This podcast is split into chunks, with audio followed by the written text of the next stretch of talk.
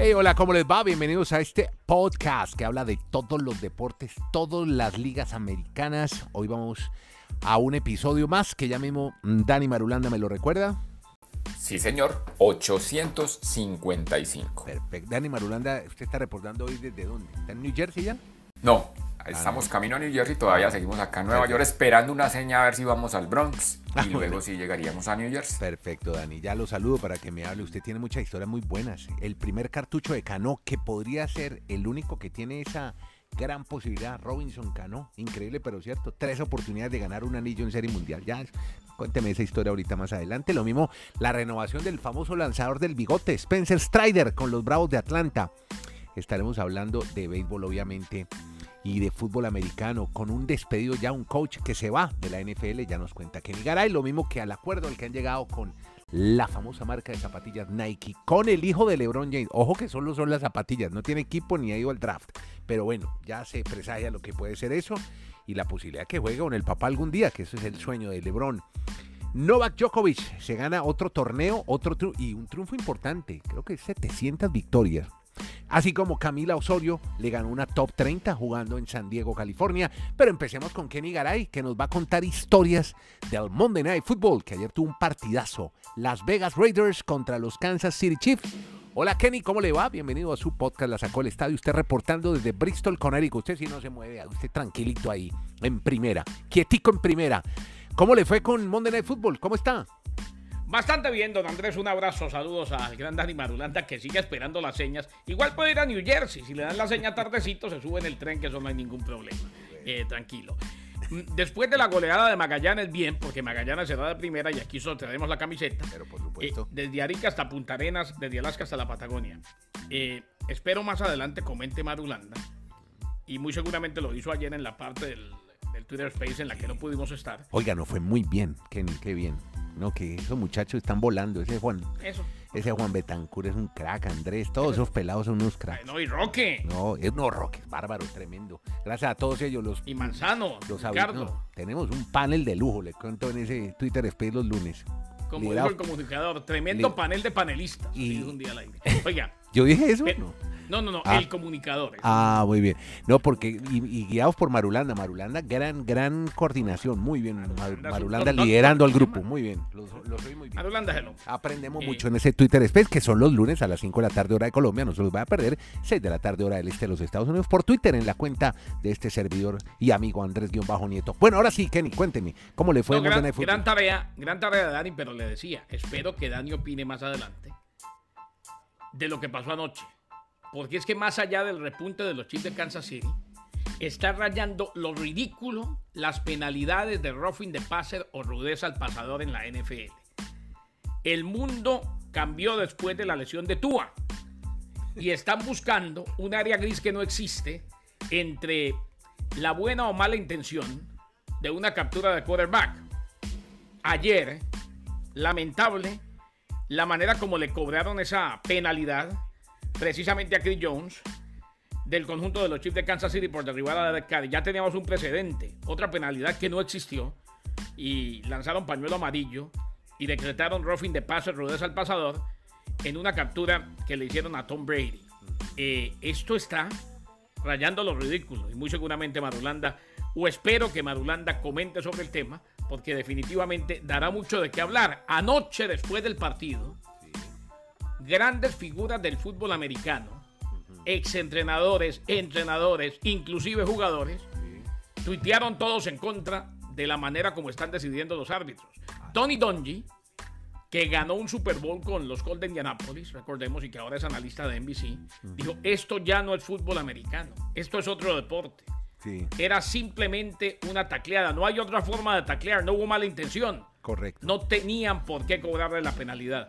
Ojo, esto, esto se puede poner muy feo porque en el afán de tirar el polvo, la mugre, debajo de la alfombra, están deteniendo el juego y cambiándole totalmente la esencia. Cuidado, Andrés, Sí. es grave, es peligroso. Bueno. Le cuento. Situaciones Patrick que hemos vivido, perdón, Kenny, en el fútbol, en el soccer, ¿no?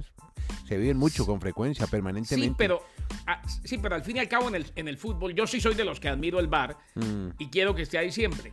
Pero es que en este caso, como tal, Sí. se está queriendo proteger tanto a los quarterbacks Sí. que pasar y mirarlo ya es penalidad. O sea, pierde la esencia. Uno- una de las jugadas más bonitas del fútbol americano es la captura al quarterback. Atacarlo. La pelea en las trincheras entre línea ofensiva y línea defensiva hasta que alguien sobrepasa y le llega al quarterback que está buscando receptor. Sí. Pero ahora eh, toca prácticamente hacerle una sonrisita y mandarle un besito y después ver a ver qué quiere hacer el quarterback. Es muy complicado. Y en el partido, bueno, lo de Patrick Mahomes, espectacular. Completó cuatro pases de anotación contra Travis Kelsey. Se sobrepusieron a un déficit de 17 puntos. eh, al polémico castigo por supuesta rudeza contra el quarterback y le ganaron 30-29 a los Raiders de Las Vegas. Los Chiefs lograron la victoria pese a evidenciar una grave fragilidad defensiva, principalmente en atrapadas de anotación de 58 y 48 yardas de parte de Devante Adams. Al final Devante Adams estaba tan bravo que un colega se le atravesó, él lo empujó, iba con su equipo, el colega, una cámara y demás, lo empujó, lo tiró al piso, se le viene una sanción No me digas. a Devante, a Devante Adams. Eh, excepcional, sensacional lo de Travis Kelsey, simplemente la ratificación de lo que hemos venido viendo en los últimos años con Patrick Mahomes, una victoria más que valiosa, pero con muchas polémicas la que vimos ayer. Y ojo, al final, hombre, los Raiders se la jugaron yendo por dos cuando podían haber empatado el partido, algo con lo que nunca estaré de acuerdo, pero es debatible. Yo soy de los que digo, primero empato con eh, el punto extra antes de jugármela por dos. Bueno, mire, volviendo atrás al tema de los referees, ya Dani tiene también sus puntos de vista, su observación sobre esas inconcebibles decisiones de los referees en la NFL. Los saludamos a Marulanda en la ciudad de Nueva York. ¿Qué tal Andrés? Abrazos para Kenneth, para todos los oyentes. Pues es que ese es el tema. Acá usted prende incluso los talk shows de cada Sí, tema los Jimmy diferente Fallon y en eso. los Estados Unidos. Ajá. Sí, y hay gente haciendo burlas al respecto. Mm. Por ejemplo, me pareció una muy cómica que aparecieron unos presentadores y llevan a otro, lo levanta uno de la cabeza, lo levanta otro de los tobillos, lo van acostando, lo tiran ahí en el piso del set, le ponen una almohadita, luego le ponen una cobijita, diciendo que esa va a ser la nueva forma de taclear en la NFL a los eso. O sea, a ese punto está llegando ese tema, como muy bien lo reseñó Garay, es que es inconcebible porque ayer contamos la historia de eso Tom sí Brady. le quita, eso sí, Sí. que le quita la esencia al juego, Dani. Totalmente. Claro, Ya, inclusive hasta en el relato. Uno ya cuando van a capturar un quarterback dice, no, pero no le pongamos No tanta sabe. emoción porque eso Sí, porque- puede terminar Sí. en tragedia. Ayer fue la historia de Tom Brady por ese tackle, esa rudeza innecesaria que nadie la vio, solo ese árbitro. Y la de anoche, pues la de Derek Carr, la misma situación, incluso parecía menos complicada de, de determinar, pero bueno, la, de- la definieron de esa manera. O sea, sí, el, el punto está llegando a que la gente dice, bueno, esto es fútbol americano, que y hagamos claridad acá semántica, porque mucha gente, a uno en la rapidez, uno dice, es que el fútbol americano es un deporte de contacto, no es de contacto, es con contacto. Con contacto. Los deportes de contacto son el boxeo, el karate, el taekwondo, donde usted por dar golpes gana. En el fútbol americano por dar golpes no se gana, usted tiene que anotar puntos para ganar. Lo Con mismo que en el son fútbol el tiene fútbol que americano, el fútbol, el Sí. baloncesto, en fin. Exacto. Usted en el baloncesto tiene contacto, pero gana por ser hacer más cestas. En el fútbol hay contacto, pero gana por hacer goles. El fútbol americano es lo mismo. No es de contacto, pero sí es un deporte con, Con mucho contacto. contacto. Y eso hace parte de la dinámica.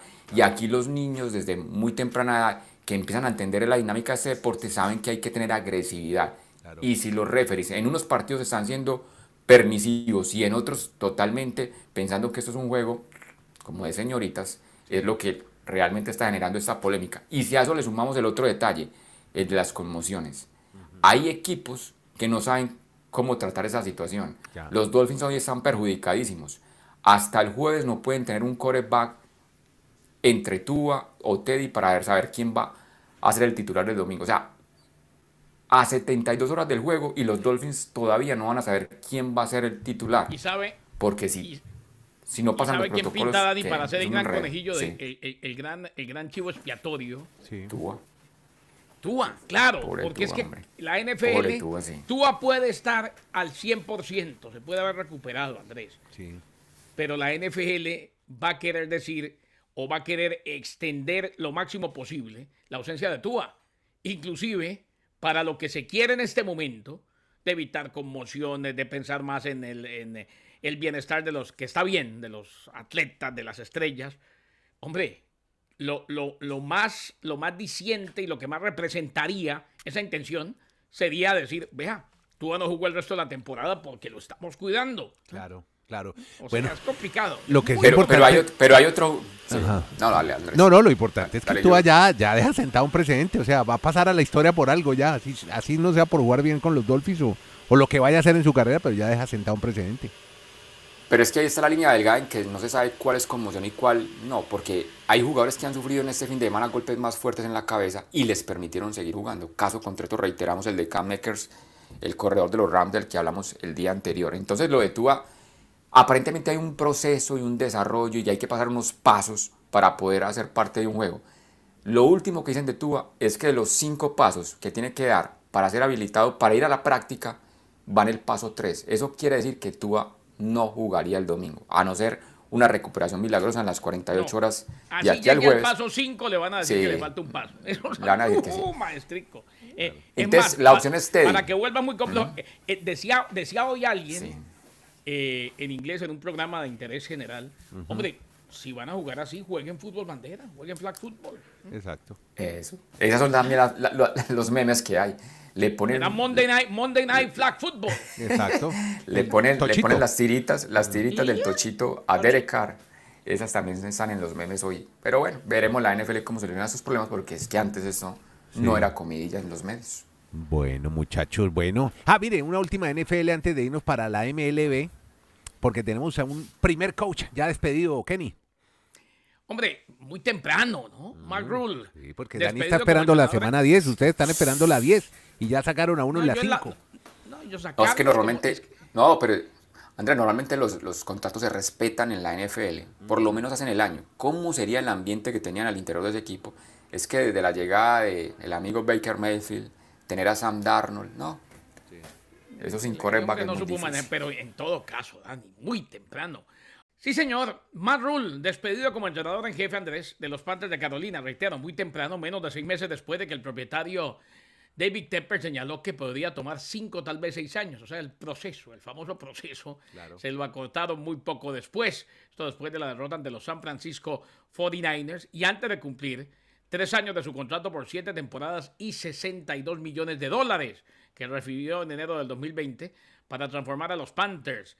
Eh, fue despedido con un récord de 11 y 27, incluyendo su inicio de 1 a 4 esta campaña. Steve Wilkes, el coordinador de juego aéreo defensivo de los Cardinals de Arizona en el 2018, quien dirigió a los Cardinals, fue nombrado entrenador en jefe interino. Ya una cabeza que rodó. Hoy el señor Rule amaneció sin trabajo.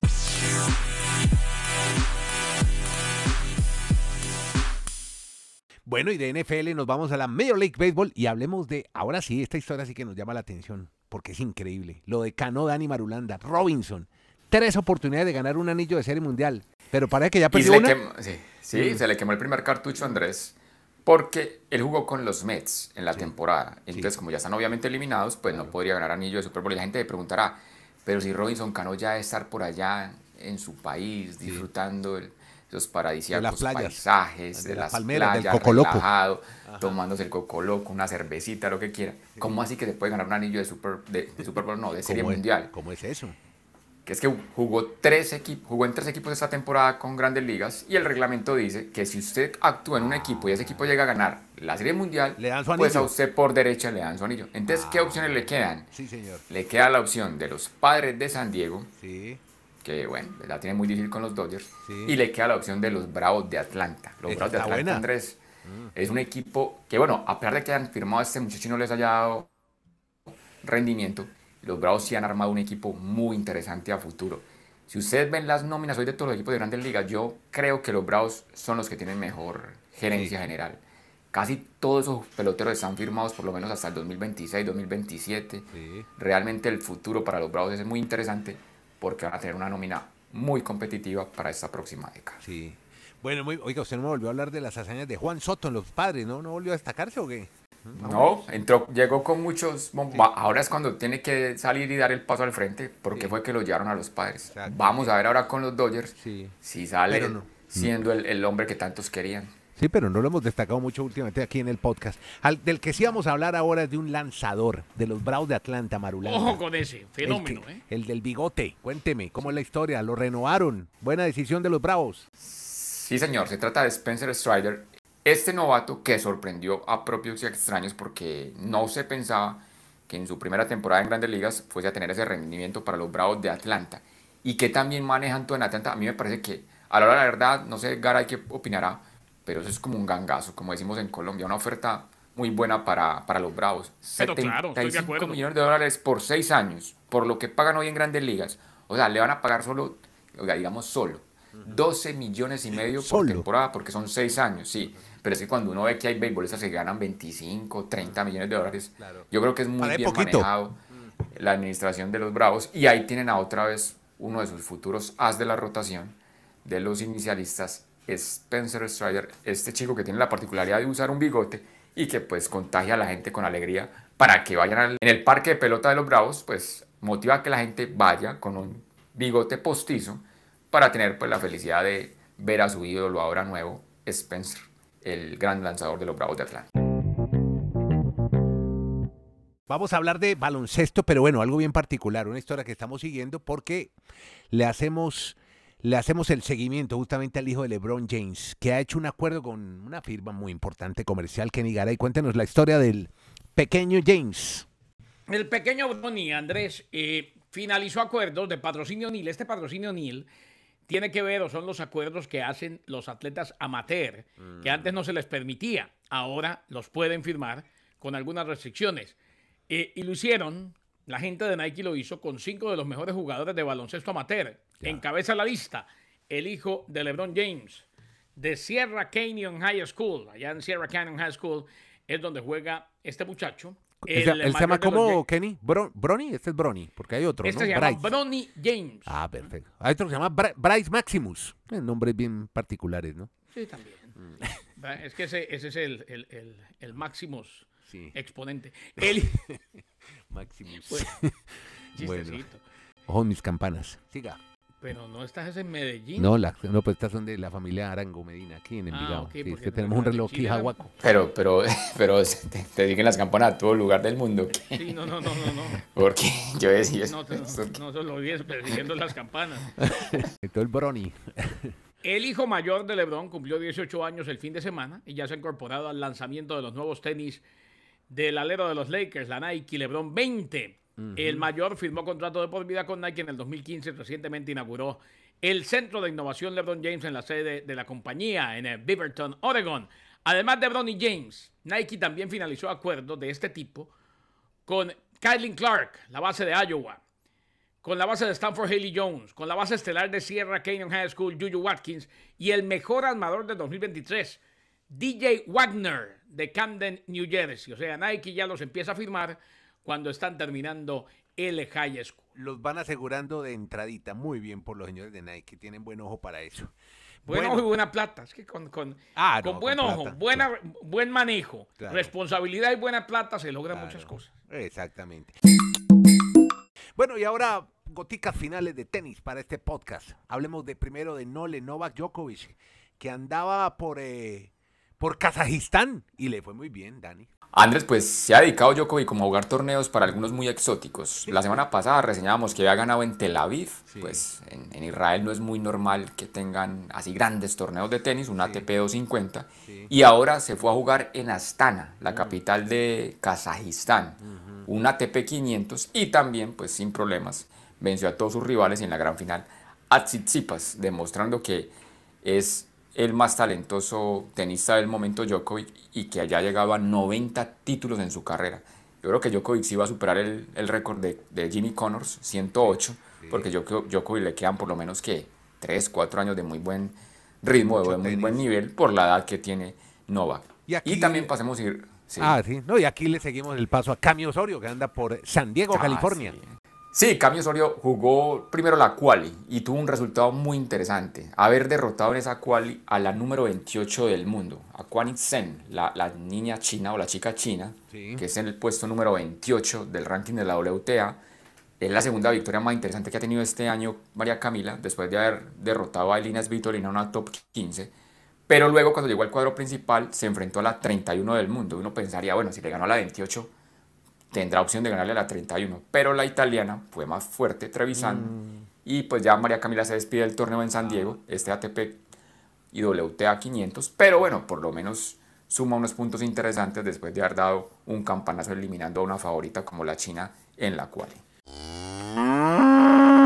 Muy bien. Y ahora, para cerrar, preguntémosle a Kenny Garay qué piensa de Jorge Ramoa como técnico del Bucaramanga. Kenny.